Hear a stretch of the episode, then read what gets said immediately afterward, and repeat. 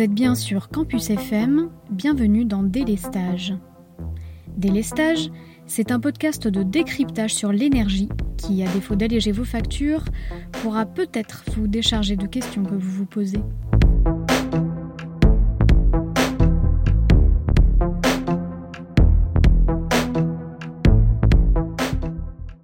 Dans cet épisode, vous écoutez la deuxième et dernière partie de mon entretien avec Arnaud Quérol dédié à l'énergie citoyenne.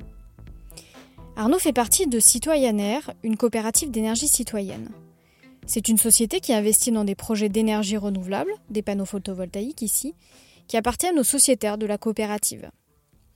Comme nous l'expliquait Arnaud dans la première partie de notre échange, tous ces panneaux occupent des toits de bâtiments publics de la métropole de Toulouse.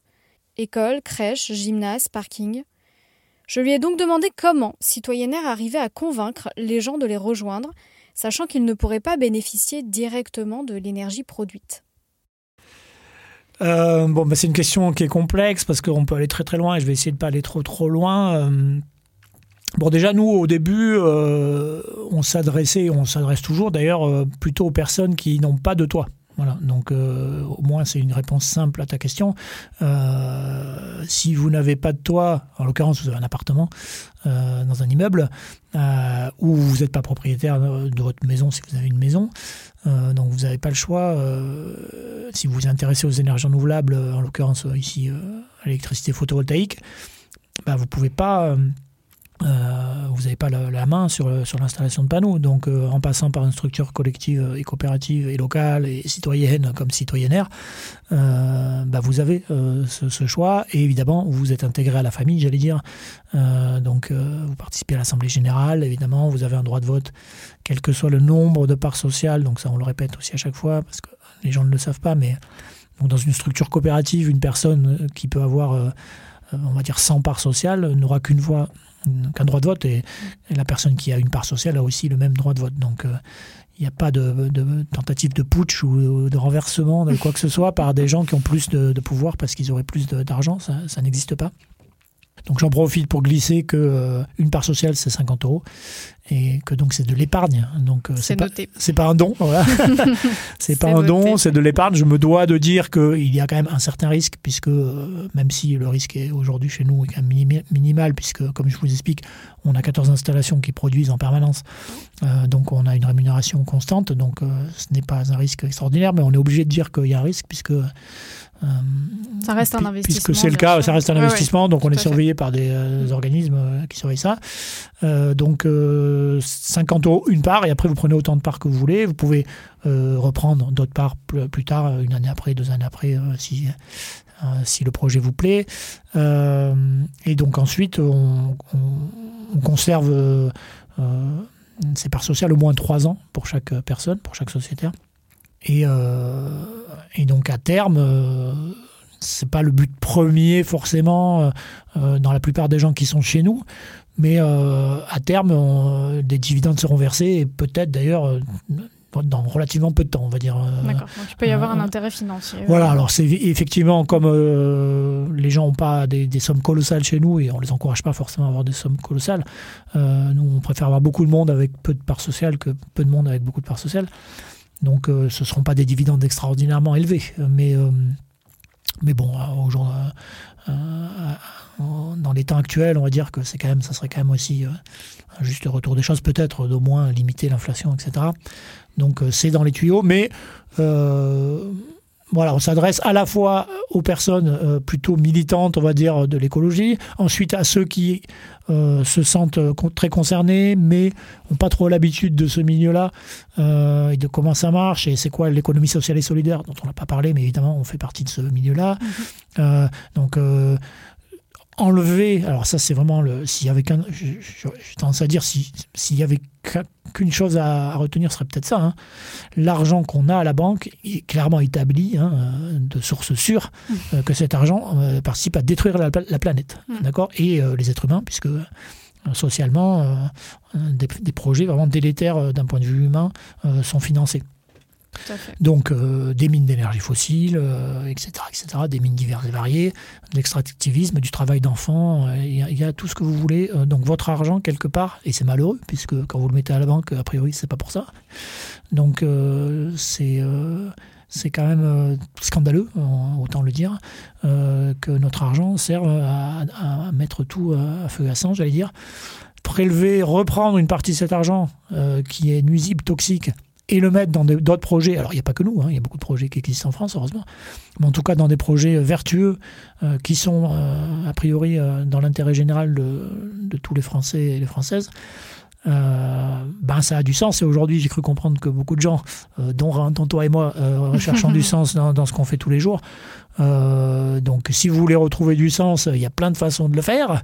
Évidemment, la sobriété, des fois, c'est changer de métier, ça peut être beaucoup de choses, laisser tomber la voiture, l'avion, etc. Enfin, en tout cas, oui, puis même euh, participer dans, des projets d'énergie renouvelable, même si on ne fait pas partie euh, d'une coopérative euh, d'énergie citoyenne, on peut passer par la plateforme d'énergie partagée, hein, où il y a une mmh. plateforme de, financement. On peut aussi participer financièrement au développement de ce type de projet. Bien sûr, bien sûr, il y a plein de moyens. Après, si votre dada, c'est l'agriculture, il y a des organismes comme Terre, de, Terre de Liens, etc. etc. donc, il y en a pour tout le monde aujourd'hui en France. Hein. Euh, je fais un petit coucou à Virgocop euh, dans le Lot sur le textile euh, à base de chanvre occitan. je mettrai les liens de tout ça. donc voilà, nous citoyennaires et donc tous les autres projets citoyens d'énergie renouvelable, on est sur l'énergie renouvelable. Et euh, donc euh, oui, euh, l'argent que vous allez épargner, donc encore une fois, ce n'est pas un don, c'est de l'épargne. Donc c'est comme si on était une banque, sauf que cette banque-là, bah, vous connaissez tous vos banquiers, vos banquières, puisque c'est nous. donc potentiellement, il y a des apéros l'année, donc on peut se rencontrer discuter. En plus. En plus. donc nous, tout est transparent, absolument tout. Donc, à l'Assemblée Générale, évidemment, il y a tout le détail des comptes, mais sur le, le, site internet, vous avez tout, tout, tout, ce que vous voulez à propos de comment on fonctionne. Et après, euh, voilà. Donc euh, ça, moi, pour moi, c'est un des messages principaux aujourd'hui. Pour revenir à ta question de base, je me suis un peu parti dans tous les sens. Euh, pourquoi nous rejoindre? Ben, J'allais dire déjà pour que votre argent serve à quelque chose, mmh, d'utile pour tout le monde. Donc je crois que même si on n'est pas encore tous conscients à la juste mesure du, sujet, mais on vit quand même une sorte d'effondrement écologique, hein, qu'il soit climatique ou, ou biodiversité, et aussi un gonflement euh, abyssal des inégalités sociales dans le monde, et en France aussi. Euh, donc euh, il est plus que temps, si vous vous inquiétez de l'avenir de tout le monde, même du présent d'ailleurs, de changer des choses et euh, sortir son épargne euh, d'un endroit pour le mettre à un endroit où, elle sert à quelque chose. c'est tout à fait un moyen d'agir, on est bien d'accord. Voilà, donc voilà, donc pourquoi nous rejoindre en gros pour ça. Et puis après, il y a plein d'autres raisons euh, dont on a parlé, hein, vraiment s'emparer du sujet. Il y a des gens aussi qui passent par chez nous, par exemple, des fois pour, alors plutôt en bénévolat qu'en sociétaire, mais pour apprendre des choses, quoi, hein, pour, parce que ça les intéresse les énergies renouvelables. Donc là, quand vous, vous on n'a pas trop parlé du bénévolat, mais quand vous vous retrouvez bénévolat chez, dans une structure comme citoyennaire, vous êtes amené à apprendre des milliers de choses euh, sans pression, hein, puisqu'on est bénévole, donc euh, c'est pas la peine d'avoir la pression. C'est un peu impressionnant les premières fois quand on connaît pas le sujet. Mais voilà, il y a, zéro pression, hein, c'est du bénévolat. Évidemment, les gens sont très engagés. et on a besoin de monde, hein, on a besoin de beaucoup de sociétaires, on a besoin aussi de bénévoles. Donc n'hésitez pas à nous rejoindre. Et sur les, autres raisons pour, pour nous rejoindre, ben, c'est vraiment justement donner du, euh, donner du comment dire euh, de l'importance à l'économie locale. Parce que pour, l'expliquer un, peu peut-être simplement euh, si vous passez pas par nous alors soit vous avez un, votre toit à vous et vous mettez des panneaux mais tant mieux. Mais sinon ce sont des grands projets qui vont se monter, enfin qui se montent, hein, effectivement, évidemment. Hein. Par exemple, celui de l'Oncopole.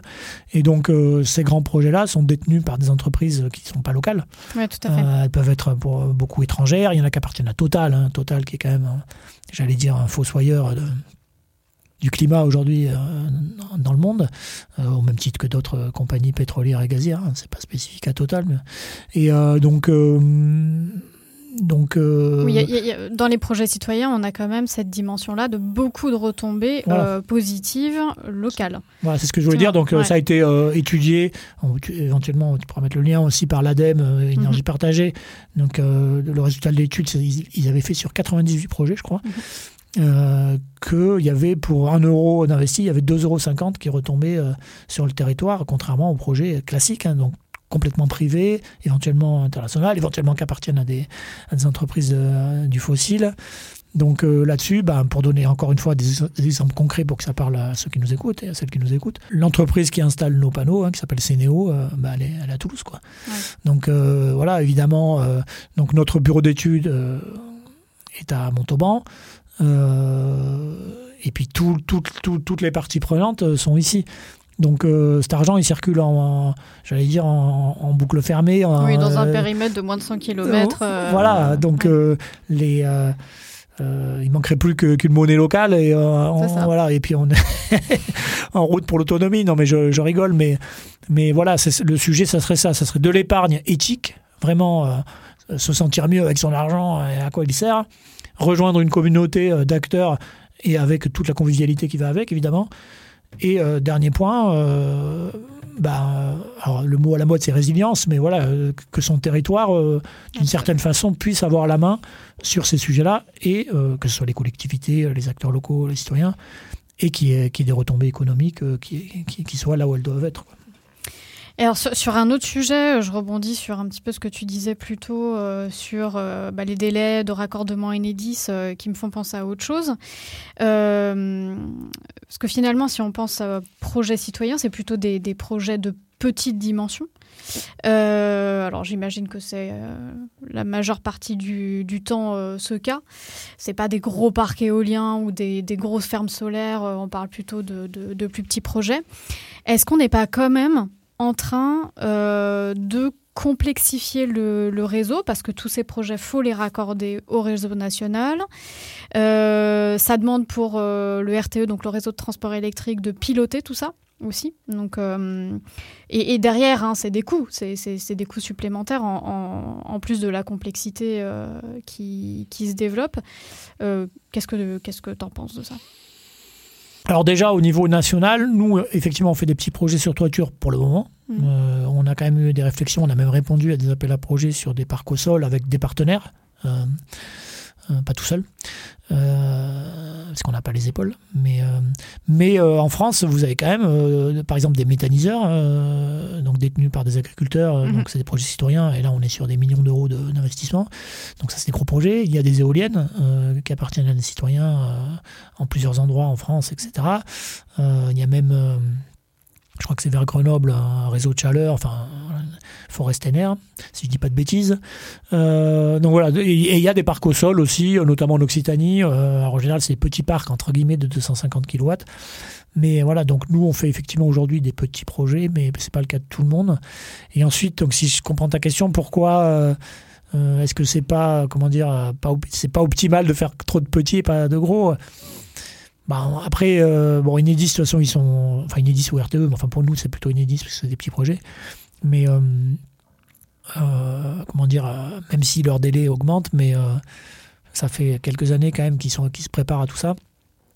Donc, ils sont prêts. D'un point de vue strictement technique, l'intégration des énergies renouvelables jusqu'à un certain degré, mais on est encore loin du compte, est largement faisable. Hmm. Donc déjà pour ceux qui s'inquiètent, et je sais qu'il y en a beaucoup, de l'intégration des renouvelables dans le réseau français, a priori c'est pas un sujet pour l'instant. Euh, et on a encore quelques années devant nous où ça ne le sera pas. Euh, et, euh, à, vrai dire, je ne saurais pas répondre à ta question. Oui, forcément,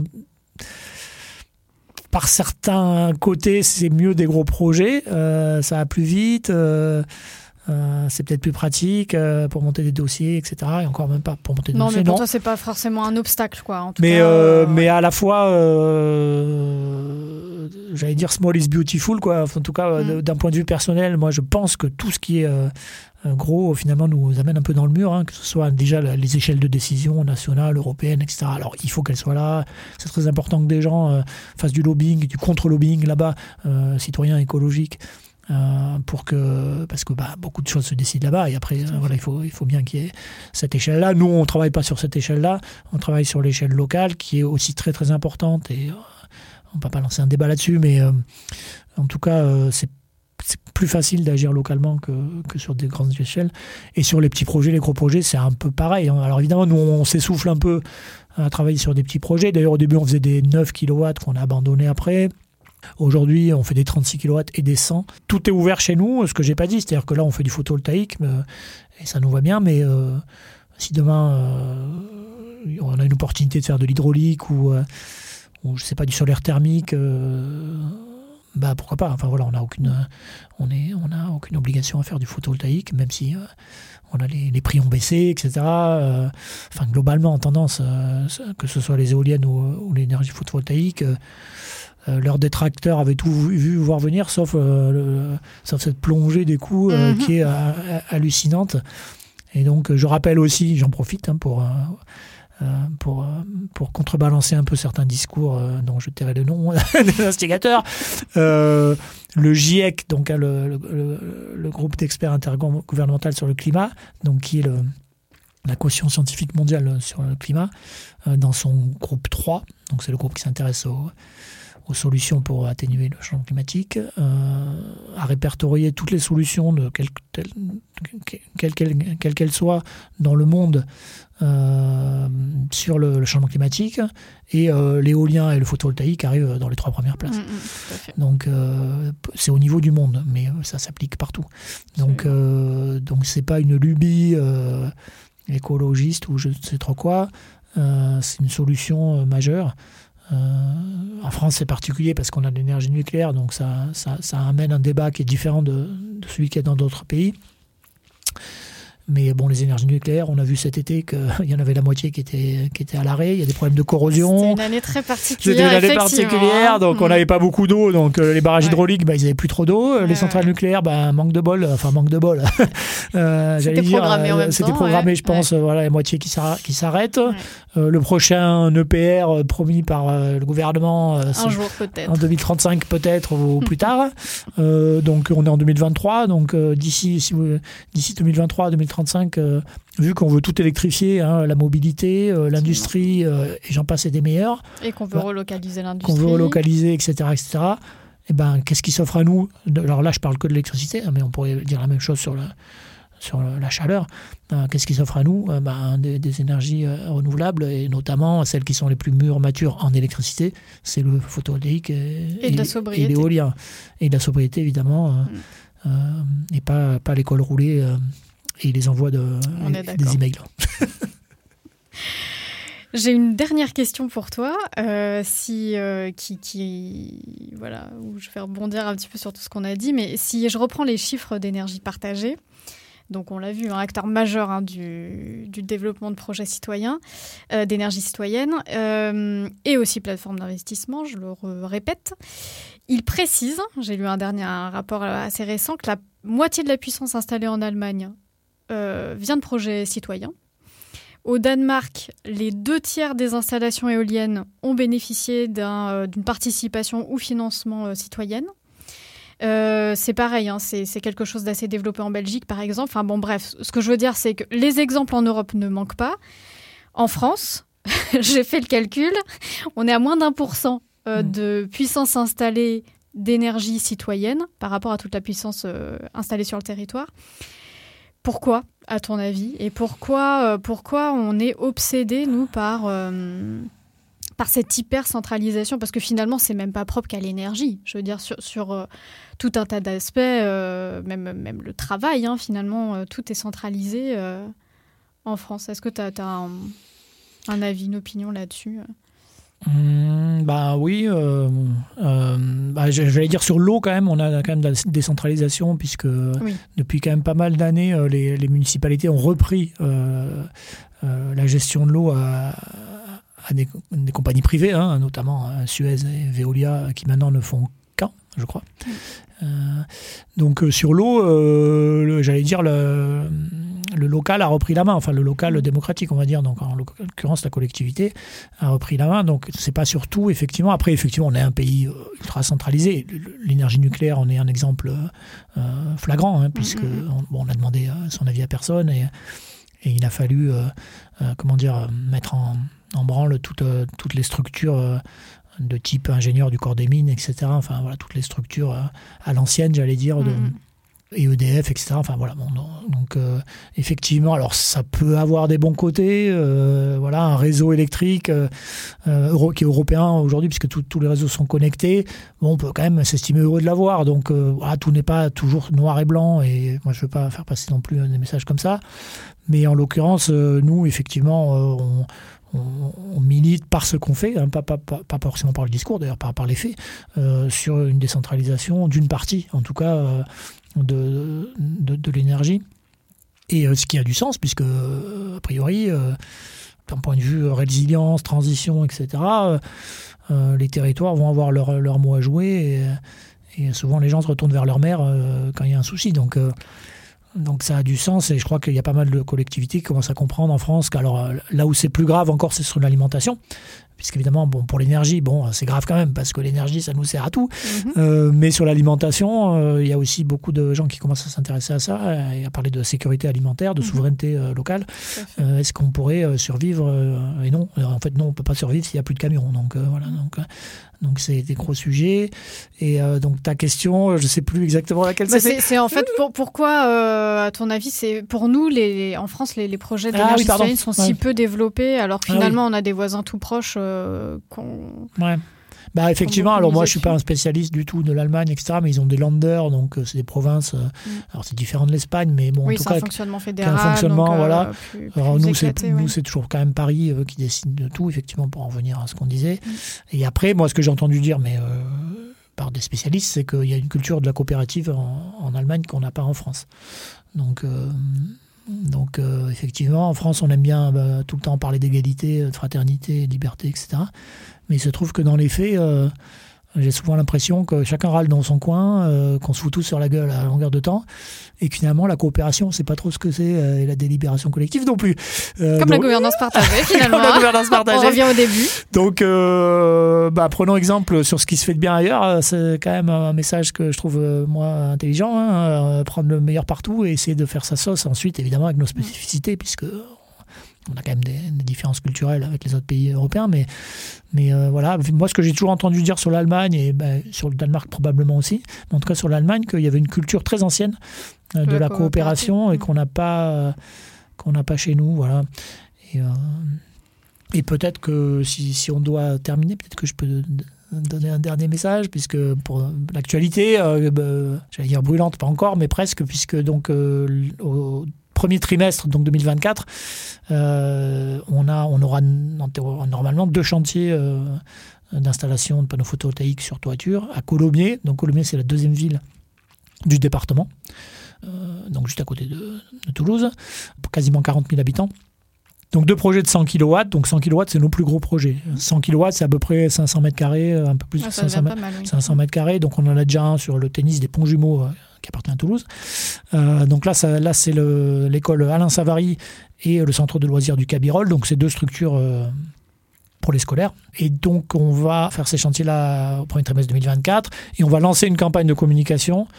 Alors, ça sera surtout sur la ville de Colomiers, ça sera ouvert à tous les Toulousains, les Toulousaines, puis tous les gens des environs euh, qui voudront bien participer, de septembre, qui va commencer de septembre à février à peu près, et on va lancer une vraie campagne, c'est-à-dire qu'on va essayer de suivre, on va avoir des objectifs, on est accompagné par euh, Éclair Occitanie sur ce sujet-là, euh, qui est le mouvement régional. Et donc, on va essayer de, de faire quelque chose euh, en bonne et due forme et de, avec des objectifs très ambitieux dont je ne vais pas vous parler là, et avec une spécificité qui peut intéresser du monde, puisque en plus donc des parts sociales que l'on fait d'habitude, on va mettre en place ce qu'on appelle des CCA, des comptes courants d'associés. Et donc la différence euh, par rapport au parc social, c'est que le compte courant d'associé, c'est une sorte d'obligation. C'est enfin vous faites un, prêt, donc vous prêtez de l'argent pendant un certain nombre d'années. Donc euh, cet argent est bloqué. Euh, c'est un peu comme ce que je vous disais sur le financement participatif. Mhm. Et, ben, comment comment dire, dès le début, vous savez qu'il y aura tant d'intérêts euh, versés au, bout du compte. Et donc ça s'appelle compte courant associé parce que pour pouvoir bénéficier de ce dispositif, il faut que vous soyez sociétaire. Donc c'est en interne, hein, c'est un compte courant d'associé. Donc il faut être sociétaire d'une coopérative pour euh, pouvoir prétendre à prêter aussi une part de son argent. Donc, ce qui devrait se passer, c'est qu'il y aura une sorte de 20-80, c'est-à-dire que euh, les personnes qui, rejoindront Citoyennaire sur ces projets-là euh, devront avoir au moins 20% de part sociale sur l'ensemble de l'épargne qu'elles dédieront au, au, projet et du coup 80%, enfin voilà, au moins 20% et 80% maximum de CCA, donc de compte courant d'associés. Donc ça va nous permettre, on espère aussi, d'attirer euh, des populations un peu plus éloignées euh, de, la population habituelle qu'on a, qui sont des gens plutôt engagés, militants, etc. Euh, puisqu'il y aura quand même un intérêt financier aussi. alors il y aura les deux, puisque vous, vous, serez sociétaire, donc vous participerez à l'Assemblée Générale, si vous le voulez, etc., au vote, etc. Et par ailleurs, vous aurez ce, ce, compte courant d'associé qui vous permettra aussi de gagner un petit peu d'argent euh, euh, à terme, donc au bout d'un certain nombre d'années. Voilà, donc c'est euh, alors, on n'est pas les seuls à le faire en France, hein, mais voilà, c'est, ça va être un peu nouveau pour nous et on espère que ça va attirer plus de monde. Et donc, à partir de septembre, on va être actif sur, sur Colomiers et puis aux alentours sur ce sujet-là pour, pour nos deux prochains projets. Eh ben merci Arnaud d'avoir répondu à mes questions. Merci à toi, Rachel. Voilà, c'est la fin de ce 15e épisode. J'espère qu'il vous aura intéressé et éclairé. En conclusion, les projets d'énergie citoyenne et les collectifs qui les portent nous ouvrent la voie vers d'autres modèles de production que ceux portés par les géants de l'énergie. En permettant de créer de l'activité très localement sur leur territoire d'implantation, en plus de fournir une énergie verte à domicile, ces projets mettent en avant l'intérêt d'une décentralisation de l'énergie. En optant pour des modèles coopératifs où une part de sociétariat nous donne droit à la prise de décision, ils valorisent aussi d'autres modes de gouvernance fonctionnels. Enfin, pour celles et ceux qui soutiennent le développement du renouvelable, investir dans un projet d'énergie citoyenne est un bon moyen de donner du sens à son argent. Délestage est un podcast réalisé, monté et présenté par moi, Rachel Safar. On se retrouve dans deux semaines, même jour, même heure, pour un nouvel épisode sur Campus FM.